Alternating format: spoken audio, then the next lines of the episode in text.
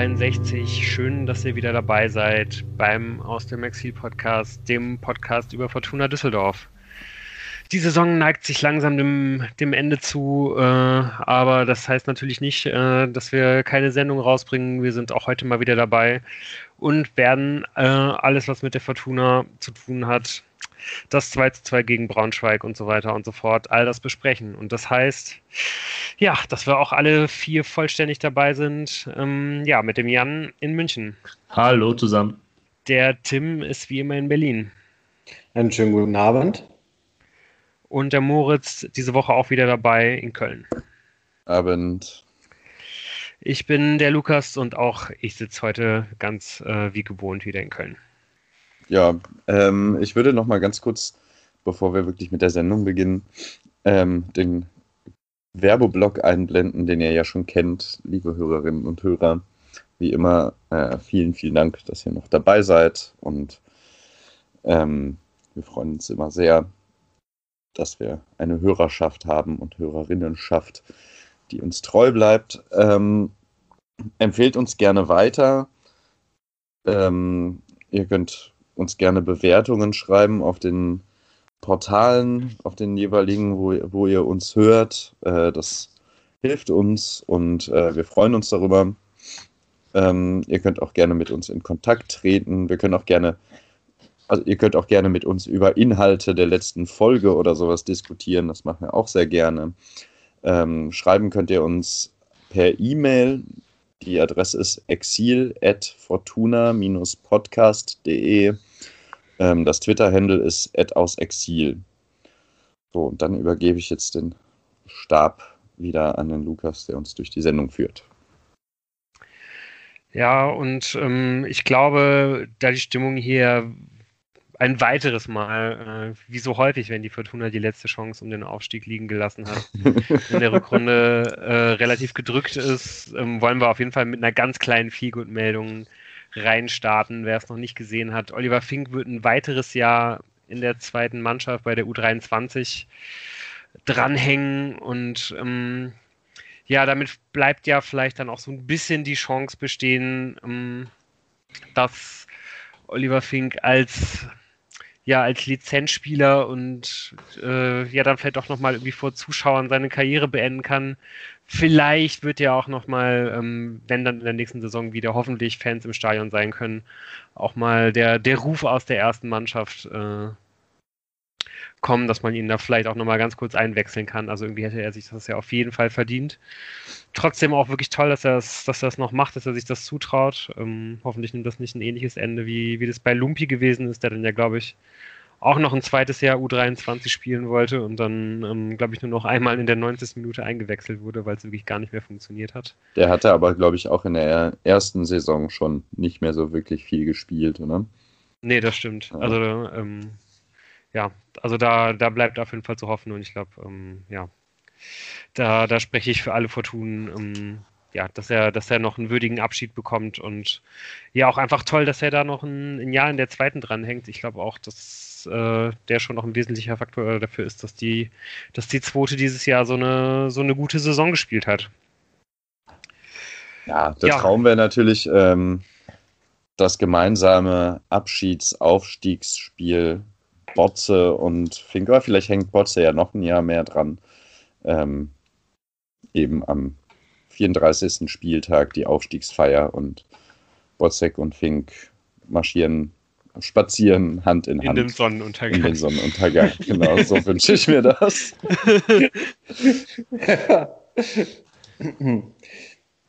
ja, und um dann mich hier noch kurz vor dem äh, Braunschweig-Spiel drücken zu können, dann noch, äh, ja, noch eben das Thema, auf das ich mich, das eigentlich so das Einzige ist, auf das ich mich heute auch so ein bisschen gefreut habe, ähm, weil es halt ja auch um die Zukunft geht, um die Saison äh, 21, 22 und man sich da wieder ähm, ja halt so ein bisschen seinem, seinem Fan-Kerngeschäft irgendwie widmen kann, nämlich äh, ja halt naiv in eine ähm, vermeintlich rosige Zukunft zu schauen.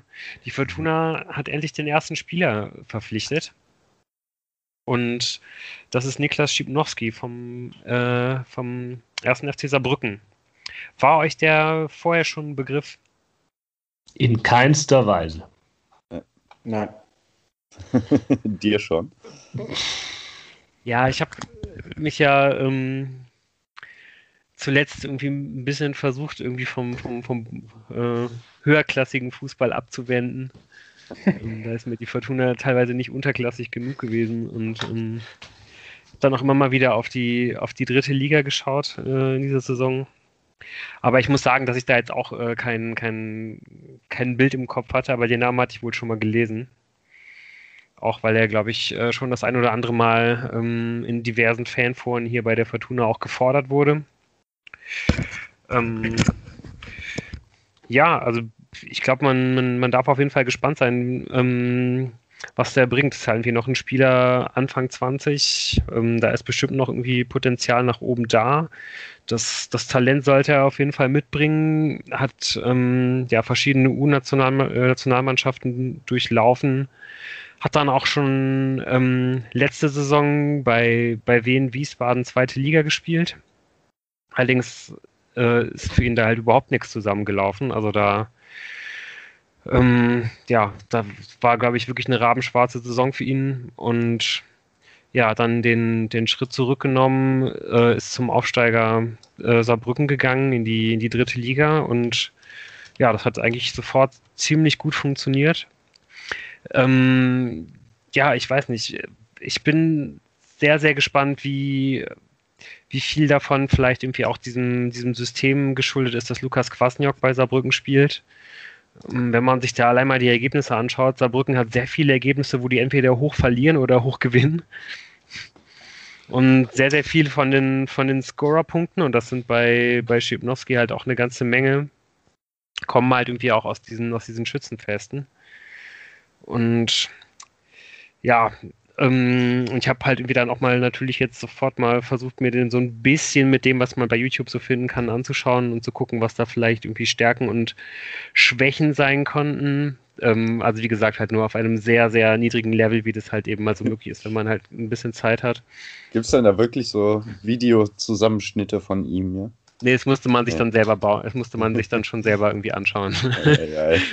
also es gab nicht das übliche äh, Niklas Schipnowski äh, Best Goals äh, Video mit schlechtem Kirmes-Techno dahinter gelegt. Das gab es leider nicht, war ich auch sehr enttäuscht.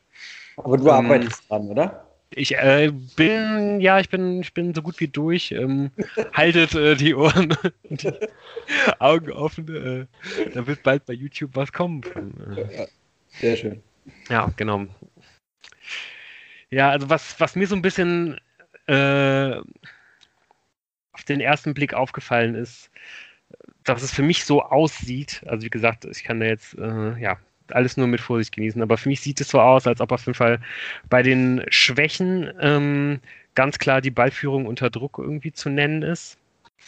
Ähm, also ganz selten irgendwie zu sehen bei, äh, bei den Videos so von Saarbrücken, dass da irgendwie Schipnowski mal da irgendwie überhaupt am Ball bleibt, da irgendwas kreieren kann oder so. Also das, wie gesagt, man sieht ja wahrscheinlich immer nur Highlight-Szenen, also die starken Szenen, aber da war wirklich in sehr, sehr vielen Spielen nichts äh, davon dabei. Und auch in der Defensive, äh, wenn es dann mal darum ging, dass er da irgendwie bei seinem Mann blieb oder bei den Standardsituationen hatte man auch mal das Gefühl, dass er da eher noch ein bisschen verloren wirkte. Also so beim in der Rückwärtsbewegung, das ist, glaube ich, als auch keine seiner, seiner Stärken. Was mir aber sofort aufgefallen ist, ähm, dass er sich sehr, sehr gut bewegt. Also, dass er häufig ähm, den, den Schritt früher sich bewegt, als, als es die Gegenspieler tun. Er antizipiert sehr, sehr gut, ähm, wo, wo, wo Bälle hinkommen könnten. Er antizipiert sehr, sehr gut, ähm, wie, er, wie er sich freizulaufen hat. Ähm, ist da einfach oft im Kopf einen kleinen Moment schneller, hat ein gutes Raumverständnis. Ähm, ja, und wenn er dann erstmal am Ball ist, ist es auf jeden Fall ein sehr, sehr geradliniger Spieler. Ich glaube, er ist jetzt nicht unbedingt der Spieler, der, der, äh, der jemanden nass machen kann. Aber wenn er dann erstmal Tempo auf, aufnimmt, dann ist er da auf jeden Fall auch sehr, sehr dynamisch. Und was ich auch gesehen habe, ähm, so als kleine Randinformation, er hat auf jeden Fall auch den ein oder anderen Elfmeter bei Saarbrücken geschossen und das sieht auf jeden Fall auch ganz gut aus. Na gut, Elfmeterschützen mhm. brauchen wir ja wirklich nicht. Aber wann kommt Ampomat zurück? Apropos geradlinige Spieler, die nicht in äh, Spieler austanzen können? Äh, nee, der ist dann danach. Aber das ist jetzt. Also ich bin ja sehr gespannt.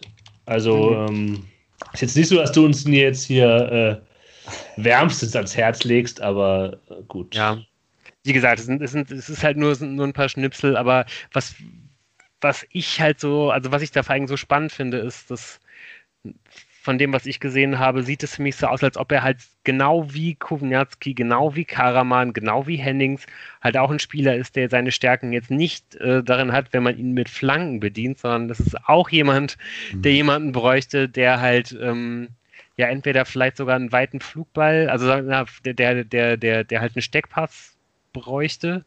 Da ist er dann aber jemand, der halt sehr, sehr gut diesen Laufweg anbieten kann aber noch viel mehr und das bereitet mir so ein bisschen Sorge, dass halt sehr, sehr viele von seinen Toren und Assists, die ich da gesehen habe, kamen aus einer sehr, sehr tiefen Position. Also dass dann halt Saarbrücken mit einem weiten Flugball teilweise aus der eigenen Hälfte oder von der Mittellinie lang so in Richtung Strafraum dann halt sofort weit eröffnet hat. Und da ist er dann halt oft dann einfach schnell im Antritt, aber da ist die Frage, wie häufig wird die Fortuna halt diese, diese Situation halt überhaupt haben, ne, wo ein Gegner so weit aufgerückt steht und gut, da kommen ja jetzt Kaliber ja. in die zweite Liga runter. Genau. Also ich denke auch, man ist nächstes Jahr nicht mehr der, der Erstliga-Absteiger. Äh, man hat öfters so Spiele, und ich meine, mit wenig Ballbesitz und äh, tief stehen äh, hat ja diese Saison auch eher, ist ja auch eher das, was Fortuna gelegen hat. Viel Ballbesitz war ja nicht so erfolgreich, ja. da kommen wir auch gleich zu. Also durchaus auch, ich weiß nicht, die Aufsteiger, die da kommen könnten, sind, glaube ich, auch vielleicht nicht eher die Mauerteams, so wie ich es einschätze. Vielleicht gar nicht so schlecht, aber als ich von der Verpflichtung gehört habe, das war ja noch vor dem Spiel gegen Braunschweig, da habe ich mir auch so gedacht, ja, okay, das ist jetzt aber eine ganz, äh, ganz klare Verpflichtung für die nächste Zweitligasaison. Oder wie würdest du das sehen, Lu? Mm, ja, würde ich, würde ich auf jeden Fall auch so sehen. Wobei ähm, ich auch generell glaube, dass er jetzt wahrscheinlich nicht ähm, ja, dass der nicht als Stammspieler eingeplant ist. Ne? Also ich glaube, da hat man für die Außenbahn mit Klaus und, ähm, und, und Peterson halt schon mal zwei Spieler, die, ähm, ja, die da ganz klar irgendwie auf den Stammplatz pochen.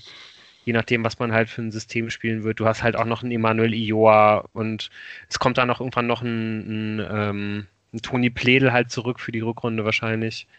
Und ich glaube, dass er dann auch genauso als jemand, als, als so jemand halt gesehen wird, derjenige, der halt vielleicht mit, ähm, mit, mit Pledel halt um den vierten Außenbahnplatz sozusagen konkurriert. Mhm. Vielleicht ein Ersatz dann für Brandon Borello. Der wird genau. sehr wahrscheinlich ja. nicht länger da sein. Genau. Ich glaube, das ja. ist gar nicht. Dafür ist, dafür ist es ein guter Transfer. Ja. Also, der hat jetzt nicht viel Ablösesumme, kostet aber Ablösesumme. Ähm, und der ist 23 Jahre jung, kann den nächsten Schritt machen bei der Fortuna und genau solche Transfers hat man in diesem Podcast ja auch mal gefordert, vor nicht allzu langer Zeit. Also warum sollte man die handelnden Personen jetzt dafür schelten, wenn sie es denn äh, umsetzen? Weil die allein die Statistiken, die, die sind schon mal nicht schlecht, aber das ist ja wie, wie du schon bei seinem kleinen Scouting gesagt hat, nicht alles. Ähm, wobei die wichtigste Information, die Transfermarkt.de für uns bereit, bereithält, uns vorenthalten hat, dass nämlich Niklas Schipnowskis Bruder Christopher bei der SG Kirchheim Bolanden Orbis spielt. Bolanden ja. Orbis. Ja, sehr schön. Im Mittelfeld. Ja, also ich muss auf jeden Fall sagen, dass ich es dass ich's aber schon echt bemerkenswert finde, dass man halt eben diese Klausel, diese festgeschriebene Ablösesumme gezogen hat. Ich meine, klar, 120.000 äh, wird ja kolportiert sind es gewesen, ist jetzt erstmal nicht so wahnsinnig viel. Aber um da jetzt auch nochmal auf dieses äh, von uns mehrfach angesprochene äh, Interview, und ich glaube auch in irgendeiner Folge von uns in den Shownotes verlinkte Interview vom Sandhausener äh, Präsident, ähm, hinzuweisen. Ähm, es wird sich wirklich jetzt wahrscheinlich sehr, sehr viel tun in diesem Sommer, weil einfach viele Verträge in der zweiten und dritten Liga halt irgendwie auslaufen. Und wenn man dann, dann halt für jemanden, der für mich auf jeden Fall auf den ersten Blick nicht klar, wie jemand aussieht, dessen, dessen Spiel sich halt gut in die, äh, in die zweite Liga transferieren lässt, ähm, wenn man da dann doch halt eine, eine, sechsstellige Summe für ausgibt, so, das ist schon auf jeden Fall schon eine Ansage, dass man, glaube ich, sehr überzeugt vom Spieler sein muss. Also das ist für mich nicht mal so ein Transfer, wo man sagt, so, okay, das probieren wir mal aus, ob der halt irgendwie in den Kader passt, so. Also das ist auch schon wieder irgendwie eine Summe Geld, die man da halt rausgehauen hat. Naja, vielleicht, ja, Vielleicht hat der neue Trainer der Fortuna gesagt, tut, den kenne ich ganz gut äh, von meiner alten Stelle. den hätte ich ganz gerne. Wenn ihr den holen würdet, dann fände ich das ganz, ganz in Ordnung. Kann ja sein. Ja. Wäre natürlich auch sogar möglich, dass der äh, neue Trainer der Fortuna der alte Trainer von Niklas Schipnowski ja. ist. Also ich glaube zwar nicht so richtig daran. Ähm, also gerade weil, ja, ich habe ja auch darauf hingewiesen, dass die Spiele von äh, Saarbrücken halt oft sehr, sehr stark in die eine oder in die andere Richtung gekippt sind, aber wirklich stabil war das auf jeden Fall nicht, das kann man glaube ich sagen. Weiß ich nicht, ob das zu dem Kader der Fortuna passen würde, sehe ich eigentlich gar nicht, aber ist auf jeden Fall auch ein sehr, sehr interessanter Kandidat. Wir werden wahrscheinlich nicht mehr lange warten müssen.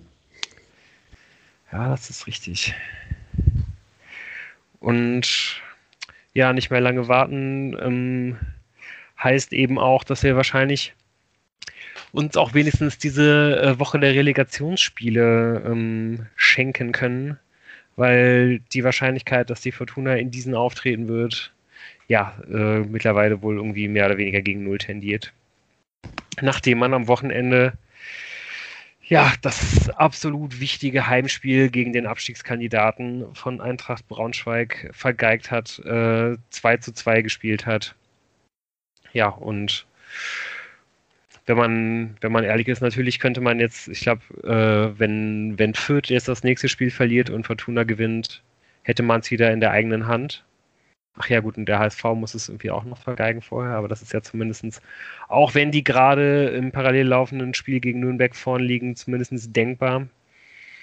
Ähm, ja, ist, ist schwierig und ich glaube, es glaubt auch eigentlich kein, kein Fortuna mehr wirklich daran, dass es noch passieren könnte. Das war ja. Wie ist es dazu gekommen? Ja. Weil vorhin irgendwie angekündigt hast, so dass das war jetzt das Spiel, wo man endgültig den Aufstieg vergeigt hat. Es war ja eigentlich das erste von diesen Spielen, war doch schon das Hinspiel, oder? Dieses 0-0. Äh, das war eigentlich das erste Spiel von weiteren 16, wo man den Aufstieg vergeigt hat, endgültig. Ja.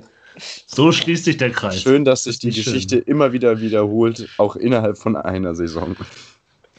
Hm, also ich sag mal, wenn man tatsächlich äh, diese Saison zugrunde liegt, dann werden wahrscheinlich alle jetzt so spielen, dass man ein Endspiel gegen Fürth hat, was man dann vergeigt.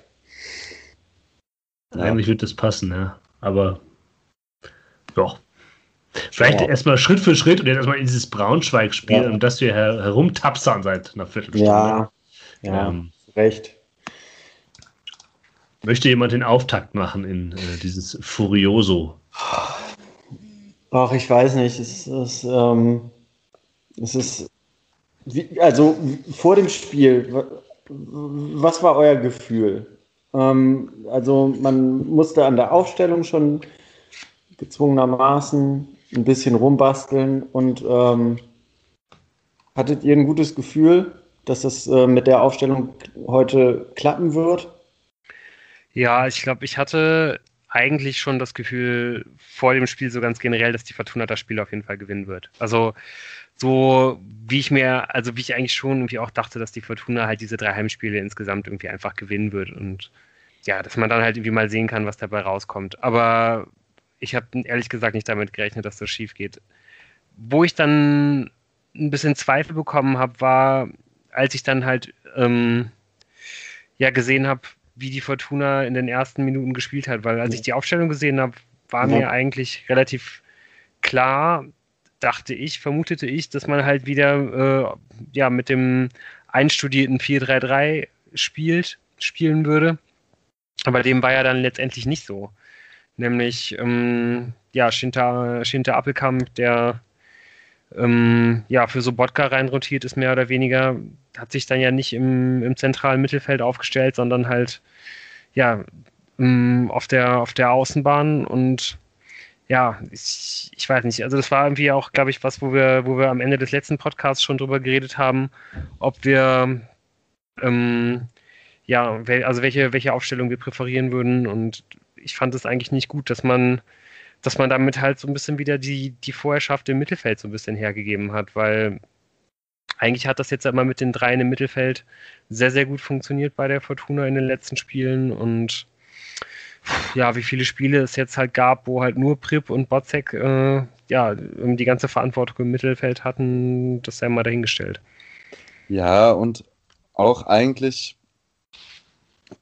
klar, muss man irgendwie Peterson ersetzen, der ist sehr schnell und so, deswegen, okay, kann es irgendwie verstehen.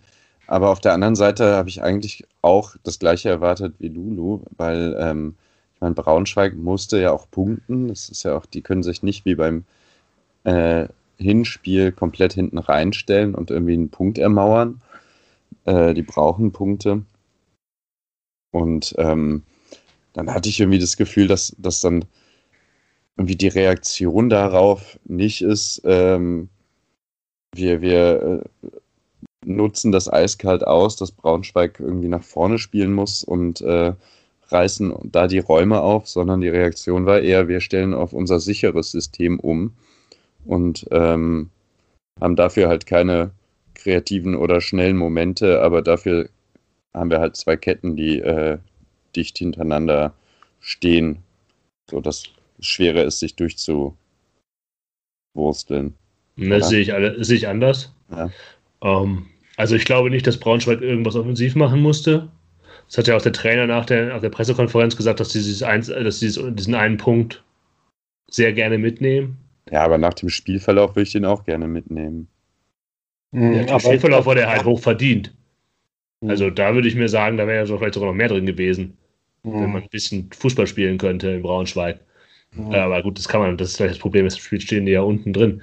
Aber ähm, dass die sich hinten reinstellen würden, dass die Fortuna schwer haben würde, viel Beibesitz haben würde. Und ich muss ganz ehrlich sagen, ich habe mir die Pressekonferenz von Uwe Rösler angeguckt und ich weiß nicht, ob ich mir jetzt hier unbeliebt mache, aber ich finde, Uwe alles, was Uwe Rösler gesagt hat, hat für mich Sinn gemacht. Ich habe es nicht gesehen, erzähl mal. Um, ähm, also, und das habe ich auch in diesem Spiel gesehen, nur halt zu wenig. Also sein, sein Argument war ja, er bringt halt Appelkamp und Karaman, weil die ohnehin äh, wieder fit sind und so weiter und so fort, um dann halt in die Räume um den Sechser äh, der, der Braunschweiger zu kommen. Und äh, das hat, wenn es gefährlich wurde für die Fortuna, oder vielmehr aus Sicht der Fortuna mit Ballbesitz, dann war das nämlich genau das. Appelkamp, der wie in der Hinrunde auch in seinen großen Momenten nicht zwar von außen nach innen gezogen ist, immer ja. so ein bisschen diesen reinkippenden äh, Ausspieler gegeben hat, was eben seine große Stärke ist, weshalb ich auch immer ganz dafür plädiert habe, ihn auch außen zu lassen, ihn außen die Sicherheit zu geben, aber halt immer dann auch mit dieser Zentrumsfixiertheit und Karaman, der halt dann auch den Verbindungsspieler geben kann. Und das, was Karaman und Appelkamp in diesen Positionen können, das kann sonst niemand bei der Fortuna. Deswegen macht es Sinn, äh, die das zu spielen zu lassen. Also wenn das, das die Idee ist, dann macht es total Sinn, die da einzusetzen, wo sie eingesetzt worden sind. Das Problem ist, dass man, wenn man Appelkamp dann halt so reinzieht, eine der offensiven Varianten, Waffen, die man hatte die letzten Wochen, ein bisschen schwächt. Und es war halt Leonardo Kutris, der halt äh, auf Außen schlechter, schlechterer Faktor war. Und worauf setzt man dann? Man setzt einfach darauf, wie wir es ja auch letzte Woche besprochen haben, dass man irgendwie dieses 1-0 macht und dass man dieses Spiel 1-0 gewinnt. Und die hätten dieses Spiel 1-0 gewinnen können. Ähm, und das hat dann Uwe Rösler halt auch geärgert, dass man halt zwei Gegentore bekommen hat. Man hat mir ja sogar noch das 2-1 gemacht und damit eben quasi das zweite 1 zu 0 in dem Spiel und ist dann nochmal aus der Hand gegeben. Ähm, und deshalb, also ich finde halt die Überlegungen von Rösler, die er da präsentiert hat und das, was ich auf dem Platz in Ansätzen gesehen habe, die gehen, die sind, stimmen überein. Und man kann darüber reden, warum das nur in Ansätzen zu sehen war äh, und warum es nicht noch besser geklappt und noch mehr geklappt hat. Aber ich habe das auch gar nicht erwartet, sondern irgendwie dieses 1-0 machen und dann das Spiel über die Zeit bringen. Und das hat nicht geklappt.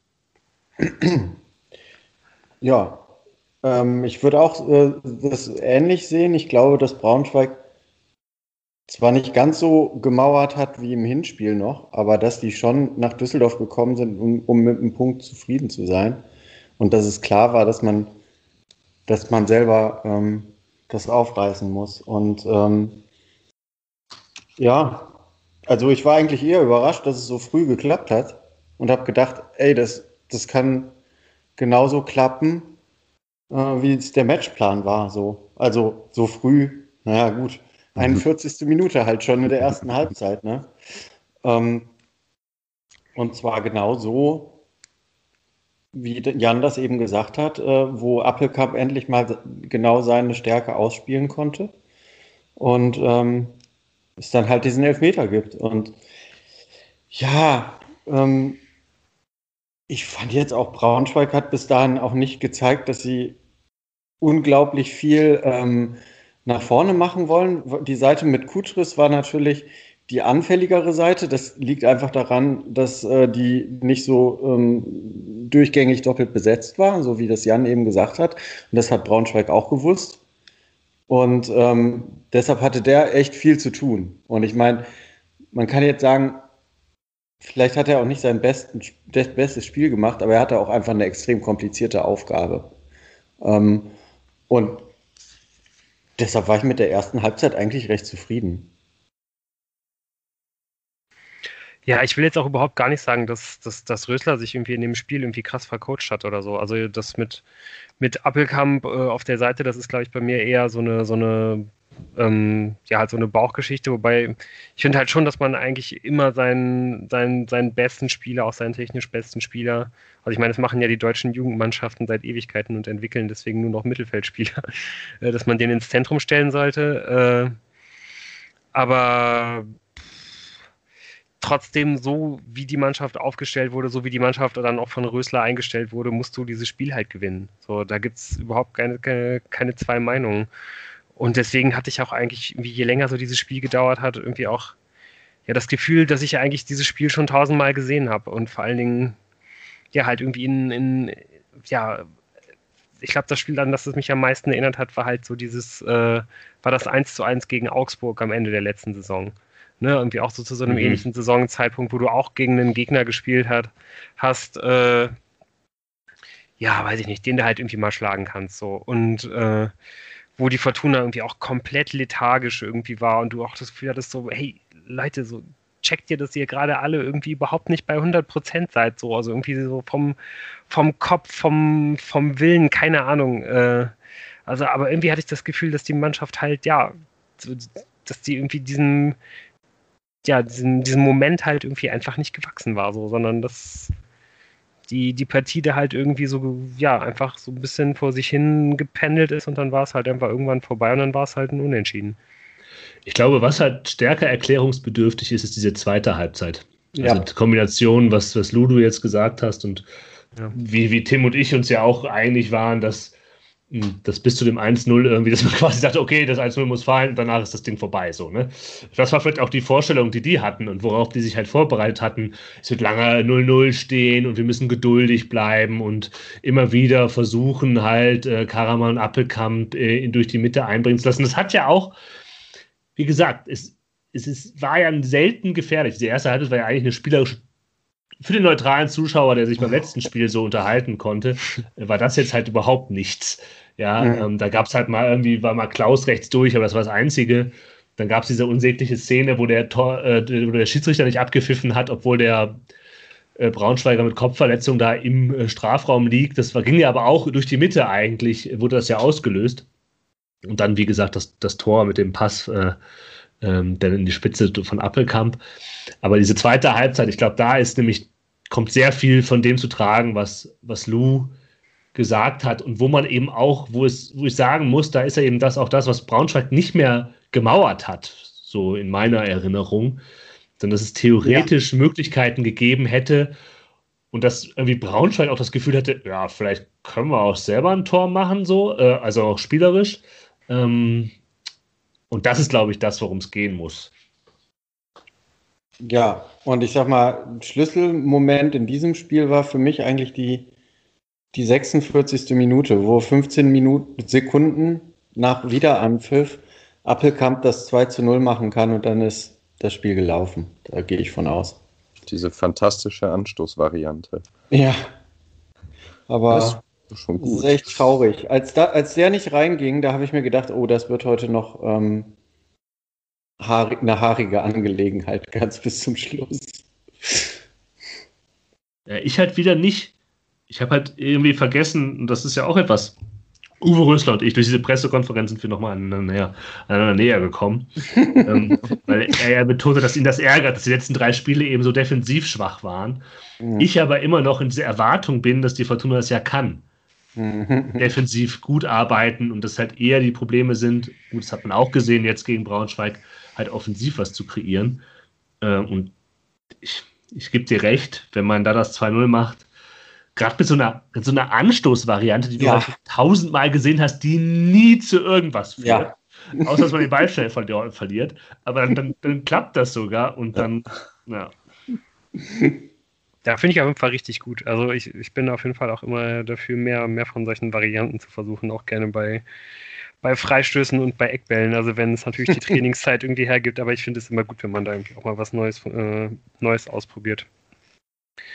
Aber so alles in allem, äh, ja, weiß ich nicht, habe ich einfach trotzdem das Gefühl, es ist irgendwie weiterhin so, die Fortuna findet einfach irgendwie immer Wege halt zu verlieren oder, oder, oder Spiele nicht zu gewinnen unter Rösler. Also wie wenn es dann, ja, wenn man halt die ganze Saison über oder jetzt zumindest äh, die ganze letzte Zeit in der bestimmten Formation hinten total sicher steht, dann klappt es vielleicht irgendwie mal vorne nicht. Wenn es dann irgendwie vorne funktioniert, äh, äh, dann ja, dann macht man auf einmal hinten irgendwie die Abwehrfehler. Kastenmeier hält irgendwie die Fortuna die ganze Saison äh, am Anfang irgendwie am, am Leben. Äh, ja, während es halt irgendwie vorne überhaupt nicht funktioniert, aber sobald es halt irgendwie so ein bisschen besser wird, fängt er halt irgendwie an, in jedem Spiel ein, zwei richtig fette Unsicherheiten drin zu haben. Also irgendwie, ja, man kann sich irgendwie nie so richtig auf irgendwas verlassen. Ja, aber also ich glaube halt, dieses Ding, wo das 2-0 fallen kann, ähm, in dem Moment passiert meiner Meinung nach irgendwas. Also in dem Moment passiert das, dass Braunschweig auch, ähm, natürlich haben die da in der Pause auch schon drüber nachgedacht, aber auch sagt, äh, ja, scheiße, wir liegen hier 1-0 zurück, wir brauchen Punkte im Abstiegskampf. Wir können aber hier in Düsseldorf auch gut nach vorne spielen und da denken, und die Düsseldorfer denken sich in dem Moment, okay, jetzt haben wir es wieder nicht ähm, hingekriegt, dieses Spiel vielleicht mal frühzeitig zu entscheiden und dann, wir haben eigentlich doch was zu verlieren und dann, dann geht das Rattern los so. Und dann kommt der Ballverlust da von Karaman in der 51. Minute. Ähm, und danach geht es schnell und dann steht es plötzlich 1-1. Ähm, und alle schießen sich in den sozialen Medien danach auf Kenan Karaman an, ein obwohl ich den überhaupt nicht so schlecht in dem Spiel gesehen habe. Okay, der ist derjenige, wenn man den Daten äh, traut, der am meisten Ballverluste hatte von Fortuna in diesem Spiel, aber halt auch nur zwei. Und ähm, nee, sechs. Ich wollte ja? gerade sagen, also Bei whoscored.com ist, ist er, ja. ist er, er sechs. Okay. Also der hat so viele Dribblings verloren. Also das ist wirklich, das war auch einfach immer die gleiche Situation schon, in der, schon, schon in der ersten Halbzeit auch, habe ich es mir sogar aufgeschrieben. So. Und ich kann schon verstehen, also ich will den jetzt überhaupt nicht zum Sinnbock machen, aber dass der wirklich einen, einen schwarzen Tag erwischt hat, ich finde, das, das, das kann man nicht ganz wegdiskutieren. Ich sehe das aber ähnlich wie Tim, ein ähm, bisschen. Also ich habe, ich, ich verstehe, dass man ihn da ähm, kritisieren kann, dass seine Leistungen die Spitze waren. Aber ich habe mir halt gedacht, als der Mann ihn rausgenommen hat, wie will man denn jetzt irgendwas machen? Weil auch wenn er keinen Spitzentag hatte, er hat ein bisschen Chancen kreiert. Mhm. Und mit Läufen da zwischen den Ketten halt ja. mit Appelkamp zusammen wenigstens ein bisschen eine Vorstellung vor meinem inneren Auge entwickeln können, wie man hier ein Tor schießt ähm, gerade nach dem 1-1, nämlich mit Kenan Karaman macht irgendwas laufend mit Ball, wie er die Hinrunde schon gestaltet hat. Und ähm, solche Momente habe ich ihm halt zugetraut und ansonsten habe ich einfach nichts gesehen ab einem gewissen Zeitpunkt, wie man sonst machen will. Und das war, glaube ich, auch ähm, ja, man kann es halt, es ist ja auch nicht, es ist ja auch nicht grundlos, wenn man sagt, nimm ihn raus, das macht Sinn, er hat keinen guten Tag, aber ich fand es eher, als man ihn dann rausgenommen hat, so, ja, aber jetzt muss man auch erstmal zeigen, dass man ohne ihn irgendwas anderes besser macht. Ja, aber er wurde ja auch äh, tatsächlich erst rausgenommen, als schon zum zweiten Mal äh, äh, der Ausgleich wieder gefallen ist. Also er hat ja echt noch lange gespielt. Also es war ja nur noch eine Viertelstunde vor Schluss. Ja, ja. Da muss man ja auch schon noch mal gucken, ähm, ob das nicht dann doch ähm, mit dem Fitnesszustand äh, äh und äh, seiner noch nicht lange überwundenen Covid-Erkrankung irgendwie zu tun hat. So.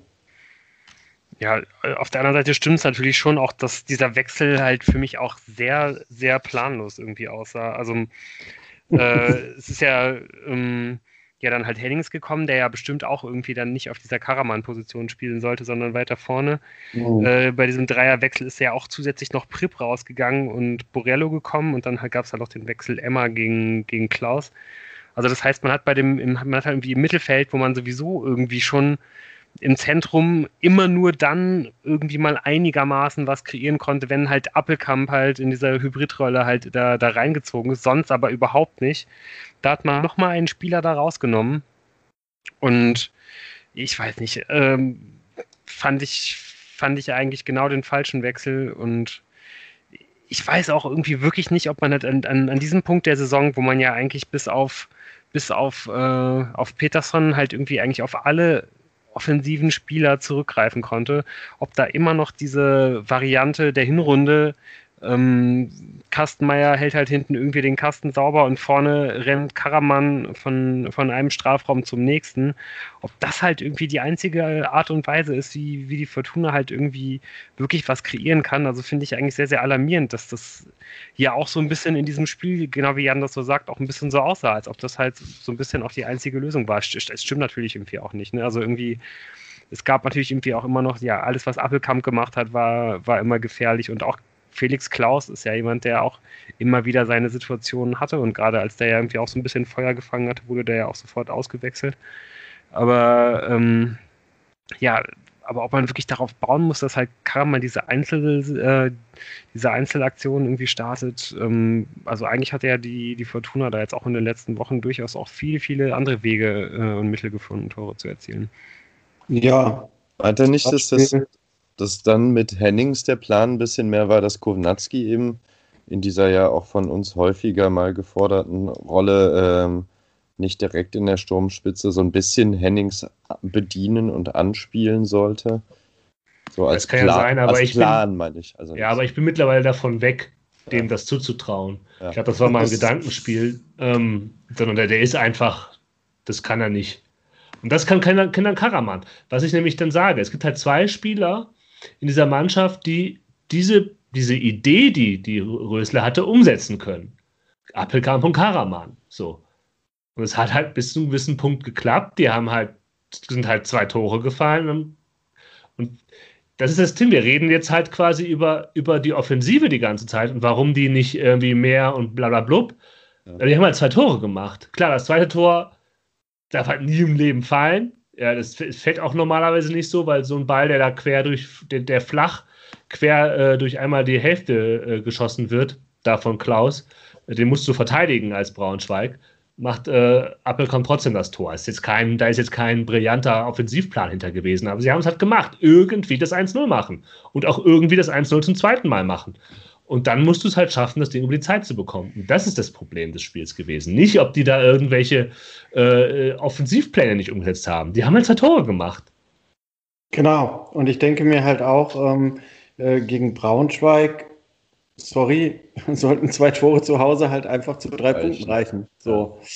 Und da kommt ja halt dann noch dieses 2 zu 2 auf uns zu, was wir leider noch besprechen müssen, wo ich sage, wenn man das nicht verteidigt, dann sollte man halt auch nicht um den Aufstieg mitspielen. Also tut man ja jetzt auch nicht mehr.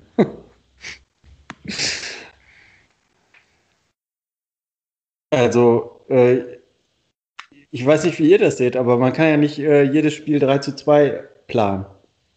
So wie, wie am letzten Montag. Ja, also ich finde dieses 2 zu 2, das waren beide Tore von, äh, von Braunschweig, waren irgendwie Dinger, über das 2-1 haben wir jetzt auch gar nicht, das 1-1 brauchen wir auch gar nicht intensiver diskutieren. Es war einfach, da hatten so alle so ein bisschen ihre Aktien drin. Vielleicht war es ein Foul an Karama, ist auch egal, vielleicht auch nicht. Ähm, aber bei den 2 zu 2 einfach ein flach rausgespielter Ball hinten raus, den dann der Torschütze an der Mittellinie kurz dahinter kriegt. Ja. Und dann einfach losläuft ja, Prip und das sind fünf begleitet ihn so ein bisschen fünf. und weil Prip nebendran steht, geht, greift halt kein anderer ein und Prip kriegt aber überhaupt nichts gebacken. und äh, dann rückt halt Kreins nicht richtig aus, raus, um da Druck aufzumachen, weil er, glaube ich, auch ähm, ach Gott, auf der linken Seite irgendwie die Zustände, die, die äh, da noch einer, einer von äh, Braunschweig quasi droht, den Ball zu bekommen. Ja, dann kriegst du da so einen Fernschuss rein, darf niemals fallen. Ja. Kutris ist für zwei Stunden zuständig, das habe ich mir noch, ähm, ähm, ja. noch aufgeschrieben. Also das war halt, da hat hinten und vorne irgendwas nicht geklappt. Ja. Ja, wie, wie groß seht ihr da ähm, vielleicht ähm, ja, den, den Anfang der Fehlerkette einfach darin, dass, dass die linke Seite einfach nicht so richtig eingespielt war? Ja, Appelkamp ist auch nicht ganz da, wo er dann Kutris helfen kann. Ne? Er sieht halt auch bei beiden Gegentoren nicht so richtig gut aus, ja. Appelkamp. Ne? Ja, aber das, ich glaube, der, der Plan ist eigentlich gewesen, äh, dass Prip die Lücke, Lücke füllt. Hm. Also, ähm, dass, dass man das mit einkalkuliert hat, ähm, dass, dass äh, Appelkamp da fehlen wird und eben nicht diese äh, Defensivläufe machen kann, die ja Pettersson mittlerweile schon macht. Ja. Und auch die Geschwindigkeit nicht hat, äh, um da eben diese Lücke zu füllen. Und ich glaube, der Gedanke war, dass das Prip dann äh, das füllen muss, aber das kann er halt auch nicht. Dafür hat er auch einen zu großen äh, äh, Raum zu decken und ist halt einfach nicht so schnell. Ja, genau. Ja, aber also ich glaube auch, Jan, was du ansprichst, war der Plan, weil also Appelkamp, wenn man den vorne die Möglichkeiten nicht gibt, äh, auch mal in die Mitte zu ziehen, dann ist er ja verschenkt und in dem Fall sollte Pripp die, das Loch stopfen, aber es ist halt Edgar Pripp und ich finde. Ja, aber das hat ja auch mal eine Zeit lang ganz gut funktioniert. Ah. Also diese Pripp Appelkamp linke Seite war ja für die kurze Hochzeit ähm, waren die ja richtig gut. Also, also wir werden ja nach der Saison nochmal die gesamte Saison bilanzieren, aber mir würde eine Mannschaft, ein Kader ohne Edgar Pripp nächstes Jahr, das würde mich nicht beunruhigen, sag ich mal so. Wenn man ihn denn dann ersetzen würde. Also Richtig. wenn nicht wieder äh, auffällt, dass man halt eine äh, Position letztendlich ja, komplett vergessen ja. hat. Also, Wie das ja. ja. schon mal vorgekommen sein soll bei der Fortuna. ja. aber ich glaube einfach so, dass man zu, nach dem 2 zu 2 nochmal wieder aufraffen, das ist ja auch einfach ein ganz grauenhaftes, grauenhafter Spielverlauf. Ähm, ja, das hatte ich jetzt auch nicht gedacht. Da, dann finde ich auch, ist okay, solche ähm, solche Harakiri-Dreierwechsel da zu machen. Also da würde ich ganz deutlich widersprechen. Also ich hätte schon gedacht, dass man, äh, also das hätte ich mir schon auch einfach gewünscht, dass man da irgendwie sagt, so hey Leute, äh, wir haben ja auch nichts zu verlieren hier in diesem Spiel. So, dass man wie wenigstens dann mit dieser Mentalität da rangeht. So, also das, aber letztendlich hat die Fortuna dann halt so gespielt, wie halt äh, David Kowniatskis Gesicht ausgesehen hat. Also der war ja dann wirklich auch sehr, sehr häufig in, äh, in Großaufnahme in der zweiten Hälfte zu sehen und der war ja wirklich äh, überhaupt nicht bei bester Laune. Diesmal hat er dann Rösler ihn nicht rausgenommen, vielleicht irgendwie auch, weil er Angst hatte, dass er dann wieder ausrastet. Aber weiß ich nicht. Äh, hat dann ja irgendwie alle anderen rausgenommen. Also gerade bei, bei, bei, bei Klaus hat das mich wirklich schockiert, weil er. Ja. Das war wirklich erst kurz nachdem der da wirklich mit, äh, mit dieser Clusteraktion das Tor vorbereitet, nachdem der da, ähm, nachdem er die Latte trifft und mhm. ja auch einfach jemand ist, der halt ständig irgendwas kreieren konnte und das konnte man jetzt bei David Kovnatski ja wirklich nicht unbedingt sagen. Ja, den und Wechsel habe ich auch weniger verstanden, dass man Klaus runternimmt. Mhm. Dass man Hennings für Karaman bringt, okay, aber also den Klaus, den hätte ich echt noch ein bisschen spielen lassen, ja. Ja, und ich weiß nicht, also einfach, dass, dass dann da wirklich einfach in den, in den letzten 20 Minuten nichts zu sehen war von, vom, vom Druck, nichts von der Notwendigkeit, hier unbedingt dieses Tor machen zu müssen, weil sonst die Saison vorbei ist. So, da war einfach da war einfach nichts davon zu sehen und ja, und genauso wie wir jetzt auch, als wir die Gegentore besprochen haben, ja irgendwie auch festgestellt haben, dass man da äh, eigentlich weder sagen kann, dass die Tore fallen, weil, weil Braunschweig es so unglaublich gut macht. Also das ist natürlich ein Punkt und wir müssen hier vielleicht auch nochmal Braunschweig loben, die es wirklich auch gut gemacht haben. ähm, die an dem Tag komplett an, an ihr Leistungsmaximum Maximum halt gekommen sind. So, das, das ist halt der eine Punkt. Aber ähm, die Tore fallen halt eben auch nicht die Gegentore, weil es halt die fetten individuellen Fehler gibt, sondern es sind halt äh, ja halt eben eben so Fehlerverbünde so. Also überall fehlen ja. halt fünf bis zehn Prozent ja. in den in den Aktionen und ich will das jetzt echt nicht wieder irgendwie hier so psychologisieren, aber meint ihr nicht doch, dass das vielleicht einfach was damit zu tun hat, dass vielleicht auch die Fortuna ja mal wieder gewusst hat, es geht hier wieder um viel, es geht aufs Ende der Saison zu. Vielleicht haben die in der Pause auch gesehen, wie es bei Fürth steht. Also um es jetzt so richtig plakativ zu machen, äh, so fast schon Boulevardesk, aber irgendwie, es zieht sich ja einfach so durch. Ja, es zieht sich wirklich komplett durch. Ja, ja ich habe es ja eben schon gesagt. Also ich glaube halt, diese Chance in der 46. Minute, die tut dann ihr Übriges. Ich glaube schon, dass das Rattern im Kopf da da war und ähm, dass man das auch nicht von der Hand weisen kann, dass plötzlich in, in den Köpfen wieder losging, uh, es geht hier was und das nicht irgendwie da, dazu führt, dass man halt diese 10% oben drauf legt auf die 100% und plötzlich 110% abruft, sondern dass man irgendwie dann ähm, gehemmt wirkt. Und äh, so fällt das 2 zu 2. Irgendwer muss da dazwischen hauen. Ich, ja, gehemmt oder halt müde. Mhm. Weil die haben sehr viele ungenaue Pässe gespielt. Es war sehr mhm. hastig. Die haben so gespielt wie ich nach zwölf Minuten im Park, wo ich einfach meine drei Sprints gemacht habe, die ich kann, und dann kommen die Pässe nicht mehr an. So und ähm, keine Ahnung, vielleicht stimmt es nicht, ja, und vielleicht ist es eine Kombination aus allem, aber Braunschweig kann das halt noch 3-2 gewinnen, wenn es blöd läuft. Ja, nicht, weil sie es verdient hätten, sondern einfach, weil die halt da noch ein Ding reingeeiert hätten können. Und von der Fortuna war ja jetzt nicht nichts mehr zu sehen, aber nichts mehr ausgespielt, nichts mehr, dass man gedacht hat, okay, da wird jetzt irgendwie das, was Braunschweig spielerisch nicht kann, ausgenutzt. Es trudelte so aus. Das war, glaube ich, das Problem. Ja, ich finde auch eher, was äh, du sagst, Jan, müde, also schon irgendwie anders als in anderen Spielen, wo man das Gefühl hat, okay, die ähm, haben gerade einfach Angst. Ich, äh, so dieses Augsburg-Spiel vom letzten Jahr.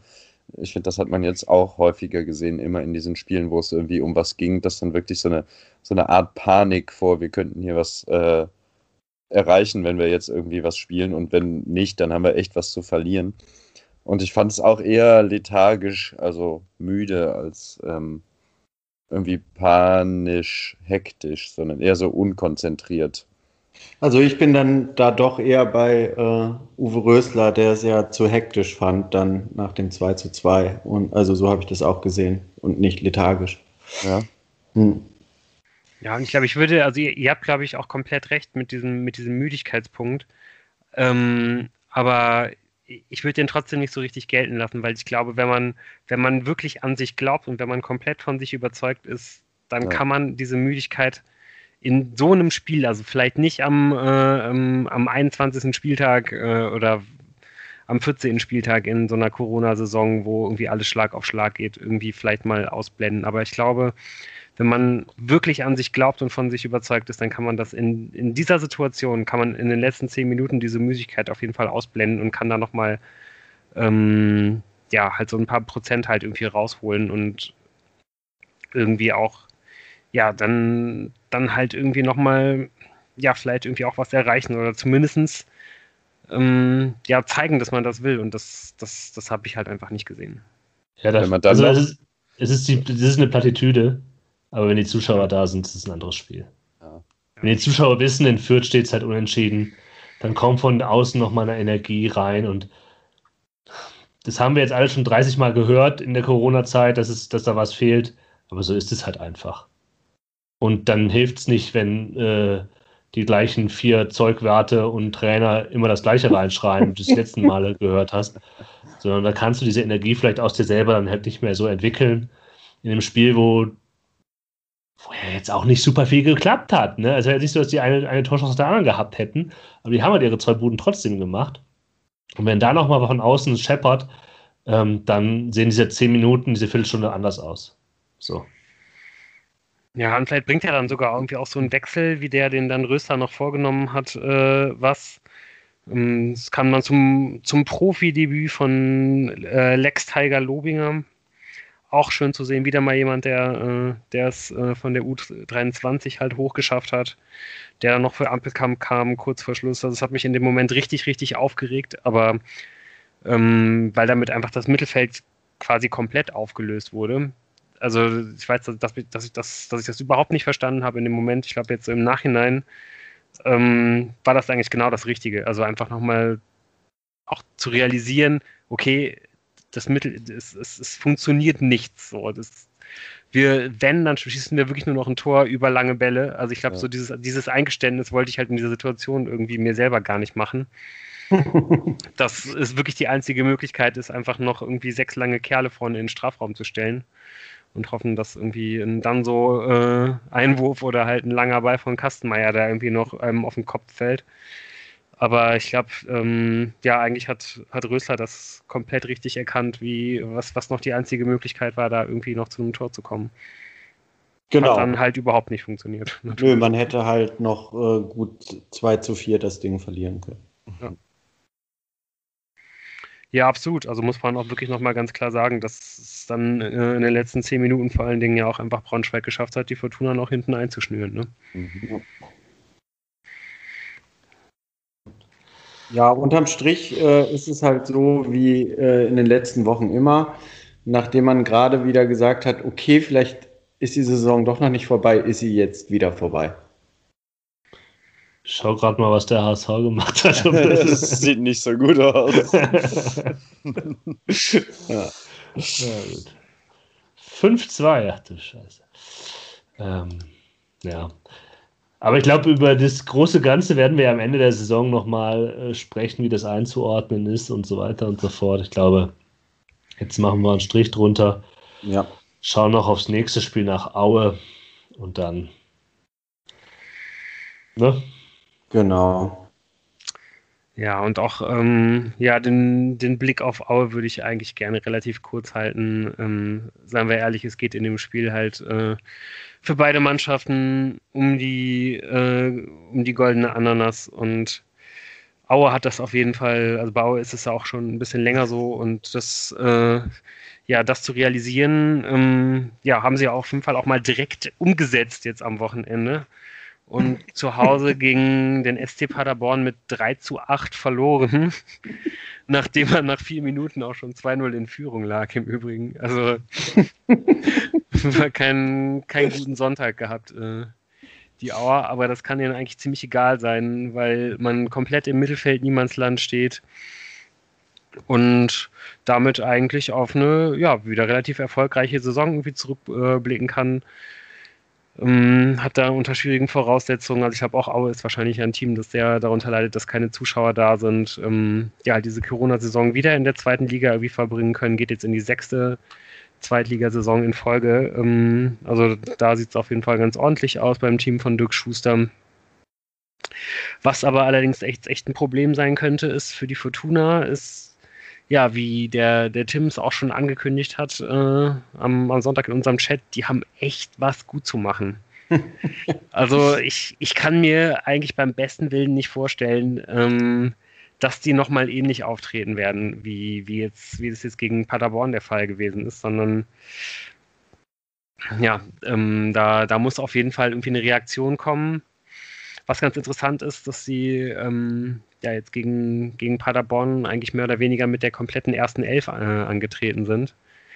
Es könnte also sein, ja, zum einen, dass vielleicht dann irgendwie auch mal ein paar aus der zweiten Reihe eine Chance bekommen. Ja, oder halt eben, dass, dass eben die besten Elf-Spieler von Auer da nochmal eine Bewährungschance bekommen. Bin ich, bin ich sehr gespannt, was da passieren wird.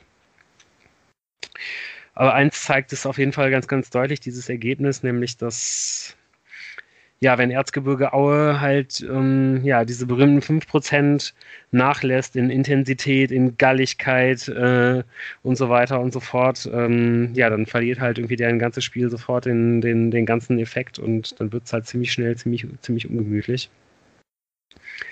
Was sie aber eigentlich so stark macht, ist halt dieser ganz stereotype Aue-Fußball. Schlichtes 4-2-3-1, nichts Besonderes. Fokus auf Umschaltspiel, ähm, Ball geht raus auf die schnellen Außen. Extreme Kompaktheit zwischen den, zwischen den Ketten, Zweikampfstärke, Zweikampfhärte, Standards. Äh, ja, und hinten ist natürlich der ewige Jan Mennel irgendwie im Tor, der auch mal wieder eine richtig, richtig Marvin, gute Saison gespielt hat. Oh Gott, Marvin Mennel. Ja, richtig. Man kennt ihn.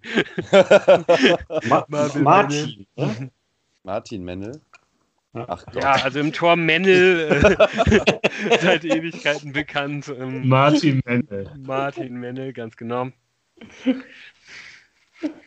Und das ja, schneiden wir alles raus, das schneiden wir alles raus. Ja, das schneiden wir alles raus. Wie immer. Post-Production. genau, die diversen Fauxpas. Wenn die ZuhörerInnen wüssten, was wir hier alles schon. Stimmt natürlich nicht. Ja, und noch ein kleiner Hin Hinweis auf äh, Dimitri Nazarov. Das ist so einer der wenigen, die auf jeden Fall gerade noch irgendwie ganz gut drauf sind. Der hat nämlich gegen Paderborn alle drei Tore gemacht. Was für ein geiles Spiel. also wirklich ein ziemliches, ziemliches Freak-Spiel und ja, der Fortuna wäre auf jeden Fall schon mal, wäre wär, die wäre schon mal ganz gut beraten, wenn man es schafft. Florian Krüger und Pascal Testroth aus dem Spiel zu nehmen vorne, die haben halt über die Hälfte der Tore gemacht bisher für, für die Mannschaft. Also ja, so richtig torgefährlich sind die eigentlich generell auch nicht. Aber das äh, gilt oder galt ja für Eintracht Braunschweig eigentlich auch. Von daher, ja, lassen wir uns mal überraschen, was, was dabei herauskommt. Wenigstens sollte die Fortuna es ja noch versuchen, den fünften Platz irgendwie zu verteidigen. Ähm, ich glaube, um viel mehr kann es ja wahrscheinlich irgendwie nicht mehr gehen. Wer weiß, wie Tim das schon gesagt hat. Ähm. Ja, also in den letzten Spielen passieren crazy Dinge. Aber oh. mir wäre es auch lieber gewesen, äh, hätte ähm, Aue jetzt 8 zu 3 gegen Paderborn gewonnen. Und dann kämen die ganz beruhigt zu uns und Paderborn hätte gegen Fürth was gut zu machen. Ja, aber du hast ja schon gesagt, dass Paderborn ähm, ihrem Trainer ja. verabschieden wollen. Das Heimspiel schenken möchte. Das Problem ist halt der HSV, der sich so ein bisschen da reingeschoben hat, aber das, das wissen natürlich HSV, alle. Der HSV kriegt auch noch äh, Nervenflattern. Also wir warten es mal einfach ab. Ja. Ja, und dann äh, doch noch auf, auf eine etwas unerwartet äh, optimistischen Note äh, wollen wir dann, glaube ich, hier den, äh, den Abend auch beenden. Und, genau. Ja. Und nächste, nächste Woche ist es dann endgültig fix. Bis dahin. Dann das aber halt, auch rechnerisch. Ja. Dass es halt durch ist, erkennt man auch daran, dass diese Folge unter eine Stunde dauern wird. Also, wann haben wir uns denn das letzte Mal so, so knapp und kurz gehalten? Ja, auch bei uns ist es jetzt, ne? Ist es jetzt die Müdigkeit am Ende. Ja. Da fehlen. War eine lange Saison. Bis, War eine lange fehlen Saison. die berühmten 5 bis 10 Prozent. Ungefähr. Okay, in dem Sinne, macht es gut, bleibt gesund. Ciao. Ciao, ciao.